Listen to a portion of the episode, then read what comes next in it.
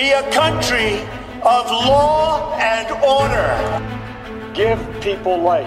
and They will find the way. Give people light.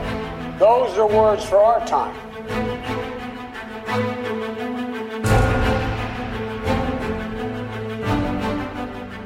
Bonjour, je suis Laurent Marchand, vous écoutez Maison Blanche, le podcast de la rédaction d'Ouest France qui vous accompagne durant toute la campagne électorale américaine. Nous avons évoqué plusieurs thèmes importants de cette campagne électorale, notamment la question de plus en plus centrale du virus et de l'épidémie. Aujourd'hui, nous voulons nous pencher sur le ticket démocrate, ce couple de candidats, Joe Biden, candidat pour la présidence, et Kamala Harris, sa colistière, candidate elle pour la vice-présidence et qui sait peut-être un jour la présidence tout court si Joe Biden devait avoir des problèmes de santé.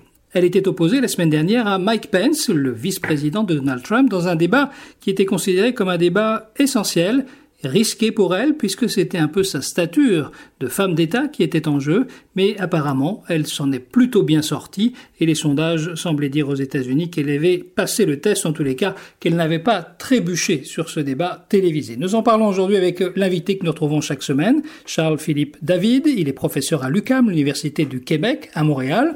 Il publie en ce moment aux éditions du CNRS avec Elisabeth Vallet un ouvrage intitulé Comment Trump a changé le monde. Nous parlons avec lui du ticket démocrate qui, dans les sondages, a maintenant quelques 10 points d'avance sur Donald Trump.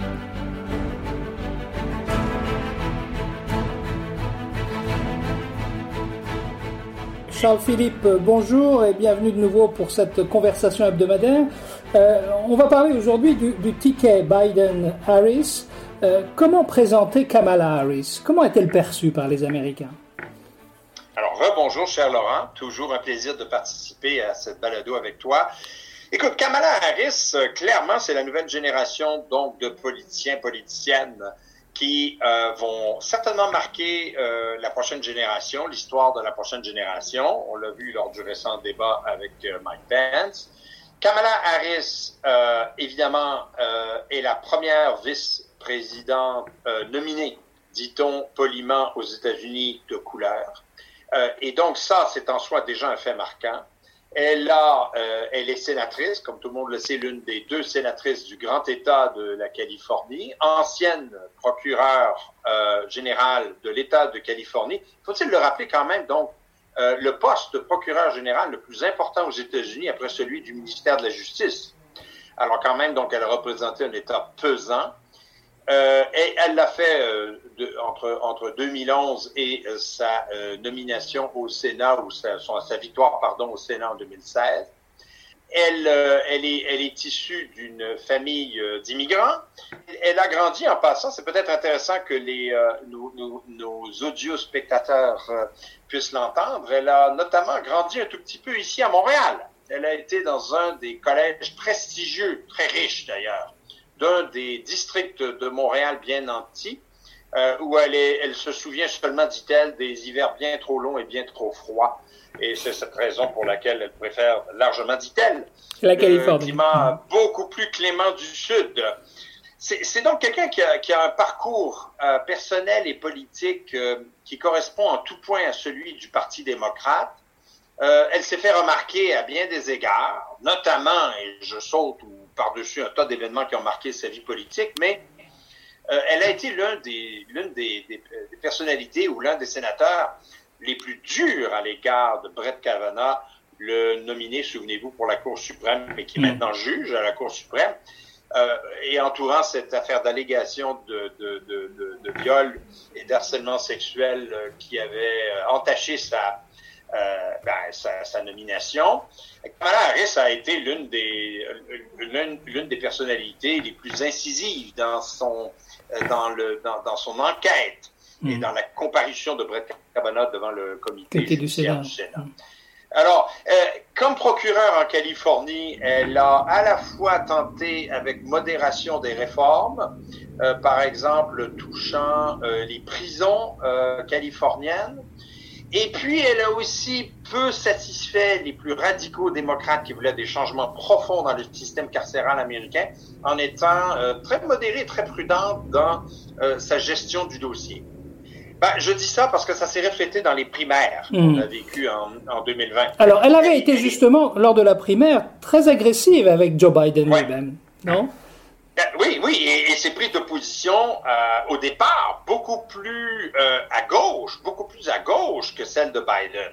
Alors oui, elle s'en était pris à Joe Biden autour euh, euh, du système de transport écolier des défavorisés vers les écoles euh, pour offrir l'éducation à ces défavorisés, ce qu'on appelle en langage américain le busing euh, system.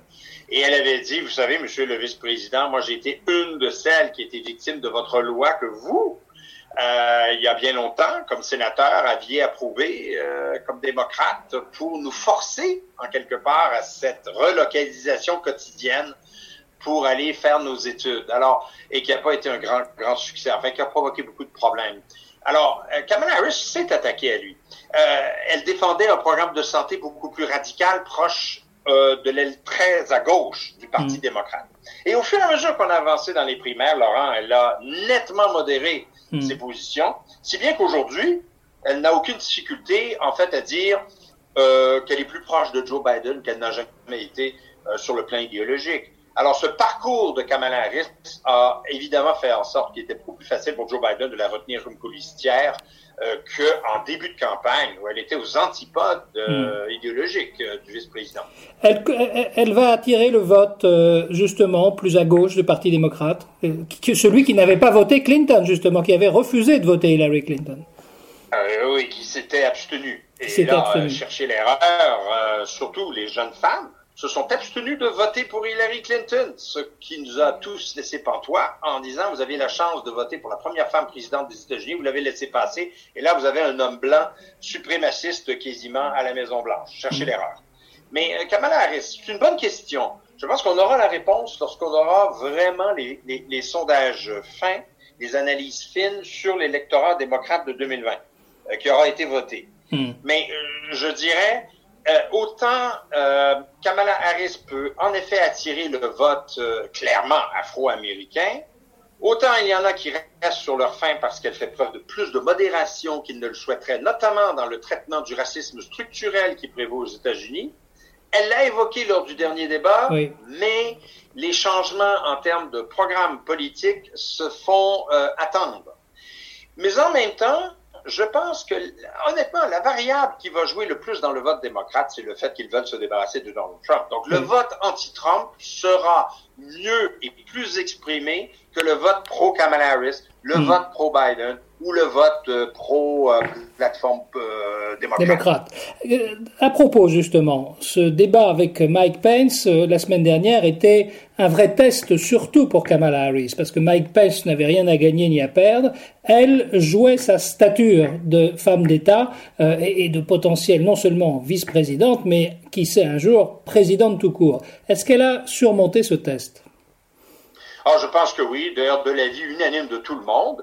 Ben, le seul fait est qu'elle n'ait pas fait d'erreur. Il n'y a pas eu de gaffe, d'erreur monstrueuse, euh, tu sais, de, de, de, de, clips qui sont repris en boucle pour, pour dévoiler là, un moment absolument de faiblesse ou de, de, d'incompétence qui, serait, qui lui serait associé et qui lui collerait à la peau euh, pour le reste de cette campagne, ben ce n'est pas le cas.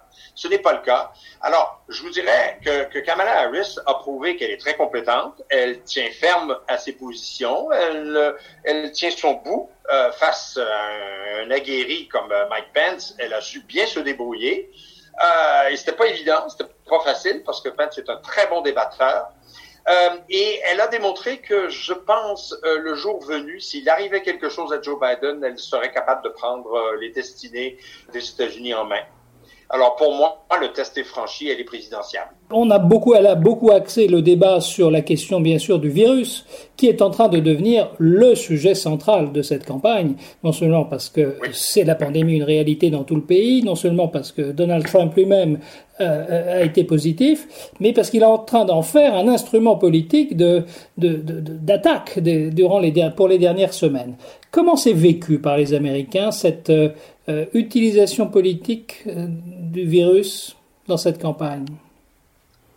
Ben, L'utilisation politique est le fait surtout du président lui-même qui, au premier chef, il va de, de comportements et de déclarations les plus surprenantes et scandaleuses les unes après les autres. Et c'est pas moi qui le dis, c'est le constat que l'on doit faire. Euh, et là, euh, on manque de temps pour faire la liste. Elle est tellement longue depuis qu'il mm. a été hospitalisé que, que c'est lamentable. Alors, euh, c'était normal qu'elle elle fasse du virus. Euh, de toute façon, c'est ce qu'on prévoyait. Hein? Mm. Mais qu'elle relance encore la discussion autour de la, la, la gestion euh, de la pandémie, c'est absolument normal dans la mesure où vous avez quand même maintenant euh, 210 000 Américains. Chaque fois qu'on se parle, Laurent, on ajoute 10 000 morts. Hein, quand même, il faut quand même souligner à tout le monde qui nous écoute que c'est quand même effarant de se dire mm. que de semaine en semaine, c'est 10 000 de plus. Mm. Euh, on en prévoit 400 000 peut-être à la fin de cette histoire-là euh, d'ici euh, six mois. 400 000 euh, c'est invraisemblable comme chiffre. Mm. Alors, c'est normal que Kamala Harris dise, mais écoutez, il faut faire quelque chose. Mm. Euh, alors, moi, je ne suis pas très surpris que ce soit politisé parce que, dans une certaine mesure, les Américains se demandent, et elle l'a bien souligné d'ailleurs, mais qu'est-il arrivé dans cette présidence à partir du 28 janvier, quand le président des États-Unis est officiellement informé par ses services de renseignement que, euh, et, ses, et ses conseillers médicaux que la crise va être très, très, très sérieuse? Euh, je pense que c'est tout à fait légitime de, de, de mm. poser des questions et, et, je pense que ça sert très bien les démocrates, Laurent. Si quelqu'un me demandait, mais quelle est la cause du renversement de tendance électorale cette fois-ci par rapport à 2016? 2016, Trump a accru un tout petit peu son électorat, c'est ce qui lui a permis de franchir péniblement, mais de franchir la barre des 270 électeurs dans quelques États clés.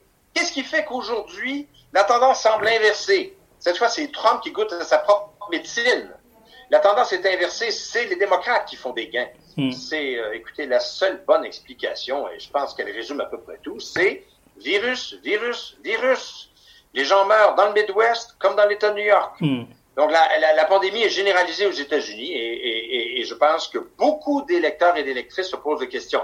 Euh, euh, euh, euh J'ajoute quelque chose, particulièrement l'électorat féminin a été beaucoup plus impressionné par, la prestation de Kamala Harris que par celle de Mike Pence. Et donc, je crois qu'on peut affirmer que les démocrates sont en train de regagner ce qu'on appelle en langage US les soccer moms, celles qui vivent en banlieue et qui ont le souci eh ben, de la sécurité, de, de, de la, la, du, de, de, du train de vie euh, de leur famille. Euh, c'est comme ça qu'on décrit les soccer moms. Mm. À tort ou à raison, là. Euh, et elle les regagne. Les démocrates regagnent l'électorat féminin et on sait que l'électorat féminin, c'est probablement pour rebondir sur ta première question, c'est ça qui va faire ou défaire des candidatures présidentielles. Hmm. Si euh, Biden remporte cette élection, euh, Kamala Harris, est-ce que tu peux me donner deux thèmes sur lesquels elle voudra peser fortement? Un thème de politique intérieure et un thème de politique étrangère. Est-ce qu'on sait ce qu'elle souhaite faire? Bah, je pense euh, en politique intérieure, c'est très clair. Sur les moins en politique étrangère, quoi qu'ils en ont parlé lors du récent débat pour la première fois de la politique étrangère dans cette campagne électorale. Alors moi, évidemment, je salivais. J'ai pas entendu de choses absolument extraordinaires, mais tout de même. Alors, je reviens. Politique intérieure, je pense qu'elle pourrait être en charge d'une commission euh, spéciale euh, qui fasse enquête sur les problèmes de racisme aux États-Unis et le comportement des policiers. Puis c'est délicat, Laurent, ce dossier-là. Très, mm. très délicat. Parce qu'une fois qu'on a dit qu'on veut arrêter de les financer, qu'on les aime plus, ou qu'on veut les, les, les, chasser de leur poste, une fois qu'on a dit tout ça, c'est bien beau, mais on fait quoi? Ben, parce que les problèmes de violence, ils vont pas arrêter du jour au lendemain. Euh, et, et, donc, il est clair qu'on a besoin de policiers, mais on a besoin de policiers mieux formés et surtout plus alertes sur les conséquences de leurs gestes, clairement. Alors, je pense que Kamala Harris pourrait se voir, euh, et ce serait intelligent de la part de Biden de le faire, se voir désigner la personne au front pour, euh, évidemment qui s'impose étant donné soyons francs, euh, le fait qu'elle est afro-américaine, le dossier épineux du racisme structurel, ou alors ils vont l'appeler plus racisme tout court, qui existe au sein des hmm. institutions policières et euh, au sein de la société américaine. Alors moi, pour moi, ça c'est clair, ça c'est son premier dossier de politique intérieure si elle est vice-présidente le 21 janvier 2021. Euh, en politique étrangère, euh, c'est moins évident, quoique elle il y a beaucoup de, de fonctions qui ont, qui ont, été octroyées au vice-président en cours de l'histoire face à certains enjeux ou face à certaines crises. Mmh. Et je pense que, à titre d'exemple, elle pourrait se faire octroyer le dossier de la reprise de la coopération internationale sur le plan médical, par exemple, face à l'OMS, face à l'ONU, face aux alliés, face à la Chine pour essayer de replâtrer les morceaux et de coordonner une réponse internationale face à la pandémie. Parce que malheureusement, clairement, il est bien clair qu'en janvier prochain, on ne sera pas plus euh, euh, dans la porte de sortie de cette pandémie qu'on ne l'est aujourd'hui. Oui. ne nous racontons pas d'histoire. Donc je pense qu'elle pourrait jouer un rôle important sur ces deux plans. Une dernière question sur la course pour le Sénat, parce que dans les sondages, on voit que Biden creuse l'écart dans les États décisifs, dans certains États décisifs. Euh, qu'en est-il de la course pour le Sénat? Euh, Ça paraît un tête-à-tête pour ben, l'instant. moi, je, je, pense que le, les démocrates dans l'État actuel ont, euh, ont de très bonnes chances. Je ne vous garantis pas le succès, mais ont de très bonnes chances d'aller chercher quatre États républicains euh, qui sont vraiment euh, qui sont vraiment à leur portée. Quatre courses sénatoriales dans quatre euh, républicains où les républicains ont gagné dans quatre dans quatre États. Je pense par exemple notamment au Colorado, je pense notamment à la Caroline du Nord, je pense à notre voisin au Québec, le Maine, et je pense à l'Arizona. Alors hmm. voilà quatre États où ils peuvent faire des gains et en revanche, les démocrates vont probablement perdre un siège. Euh, celui euh, du sénateur Moore euh, en Alabama, euh, qui avait gagné une histoire particulière face à un candidat qui était absolument épouvantable, qui, était, qui avait été presque inculpé criminellement. Alors, il a gagné un peu par défaut et je pense que cette fois, il pourrait perdre euh, face à un républicain. Alors, je dis tout ça parce que le gain net serait de 3 minimum. Mm 3, ça nous mène à l'égalité, Laurent. 50-50. Mm. Et en ce cas-là, qui fait la différence lorsqu'il y a les projets de loi, mm. C'est le vice-président. Si les démocrates remportent la Maison-Blanche, c'est troisième rôle pour Kamala Harris mm. sera de donner à chaque fois la victoire aux démocrates dans les projets de loi au Sénat. Il est possible aussi qu'il fasse plus de gains. C'est pas interdit de penser, par exemple, qu'il gagne même un siège, d'imaginer dans le Montana, euh, loin dans le Midwest, terre républicaine. Ce n'est pas impossible. Si, si Joe Biden euh, nous produit un raz-de-marée démocrate euh, le 3 novembre. Ce mmh. C'est pas interdit. Bien, Jean-Philippe, merci pour, euh, pour ce dialogue. Il y a des rebondissements chaque semaine, donc on se donne rendez-vous à la semaine prochaine. Il y aura sûrement beaucoup de nouvelles informations qui seront tombées d'ici là. Merci encore. Ah, c'est sûr, le marathon continue. Exactement. Bonne semaine à tous. Bonne semaine, merci. Retrouvez cet épisode ainsi que nos autres productions sur le mur des podcasts et aussi sur notre application Ouest France. N'hésitez pas à nous mettre 5 étoiles si vous avez aimé ce programme.